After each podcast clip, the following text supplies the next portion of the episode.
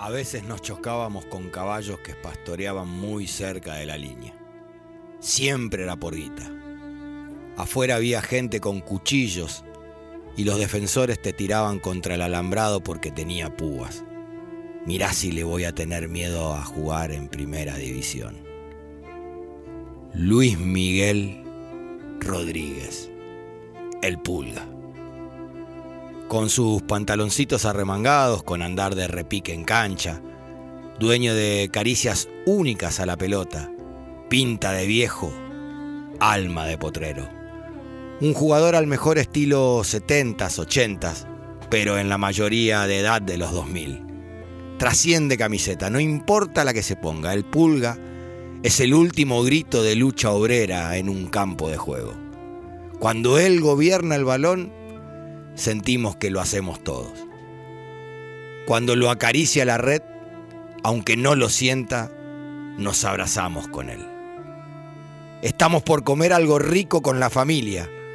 Hoy nos toca un lechón y después entrenamiento declaró alguna vez sin mayores temores quien se iba consagrando de a poco. Antes, entre los miles de trabajo, además de ganar torneos, fue albañil junto a su papá. Lo fue e iba a serlo siempre. La necesidad tiene cara de hereje y esa necesidad casi nos priva del pulga. Se deprime luego de ser estafado en plena Europa llevado por un representante. Se vuelve levantando paredes a la mañana y de joda a la noche. Larga el fóbal. Crea guata. La panza del crack que demuestra que en el fóbal corren los flacos y juegan los gordos. Vuelve al fóbal en Unión Simoca.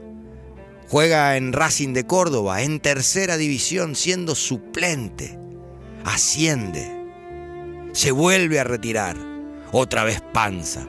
Otra vez joda otra vez noche, otra vez albañil. De aburrido nomás, se va a jugar a Unión Tranviaria. Y es ahí donde le debemos su arte a alguien. Ya con 20 años, veterano para arrancar en un club profesional. Lo ve el indio Jorge Solari y se lo lleva a Atlético Tucumán. De ahí en adelante, la épica es conocida. Hasta Diego lo citó a la selección, pero Siempre hay un antes. De esos partidos por guita, jamás aportaba un peso. No porque no quiera, simplemente porque no tenía. No tenía, en serio. Su riqueza estaba, como la está hoy, en sus pies, en la claridad para jugar, en la viveza, en la falta de timidez para tirar magia futbolera llena de barro y esperanza. Es Luis Miguel el que no tiene serie, pero es de película. Quien con 16 años, ante gente con cuchillos en la cintura que relojeaban una bolsa de 20 mil pesos en premio, entrando desde el banco, empataba un partido barrial y patearía luego un penal para darlo vuelta y ganar el dinero con el que iban a comer un par de días 10 familias. A ese penal lo pateó con tres dientes menos. Obviamente que cuando se comió el codazo no dejó de jugar. Uno de esos dientes fue encontrado días después en el codo del agresor, al que no le bajaba la inflamación, y al hacerse ver, encontraron al causante. Luis Miguel, el pulga, fútbol, entrega y compromiso. Ya se mostraba gigante, tamaño mediante.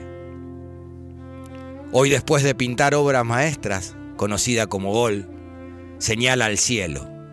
Y es para su viejo, con el que trabajaba y siempre le dijo que deje la joda, que deje el asado, o que los coma, pero los coma por ganárselo jugando al fútbol. Que el fútbol podría darle un futuro, que él era distinto de verdad, realmente distinto. Luis Miguel Rodríguez, siendo más pulga que hoy, Tiró de la pollera de su mamá cuando ella tenía un cable enroscado en el cuello y había decidido irse. Antes lo había hecho una hermanita y la mamá no encontraba la salida al dolor.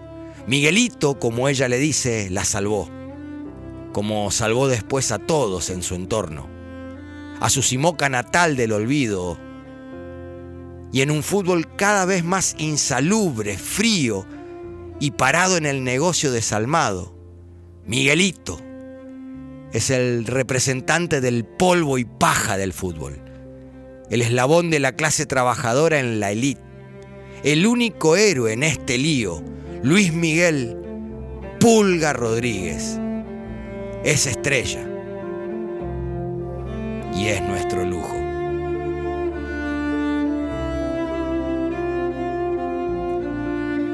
Focas han sido ustedes educados.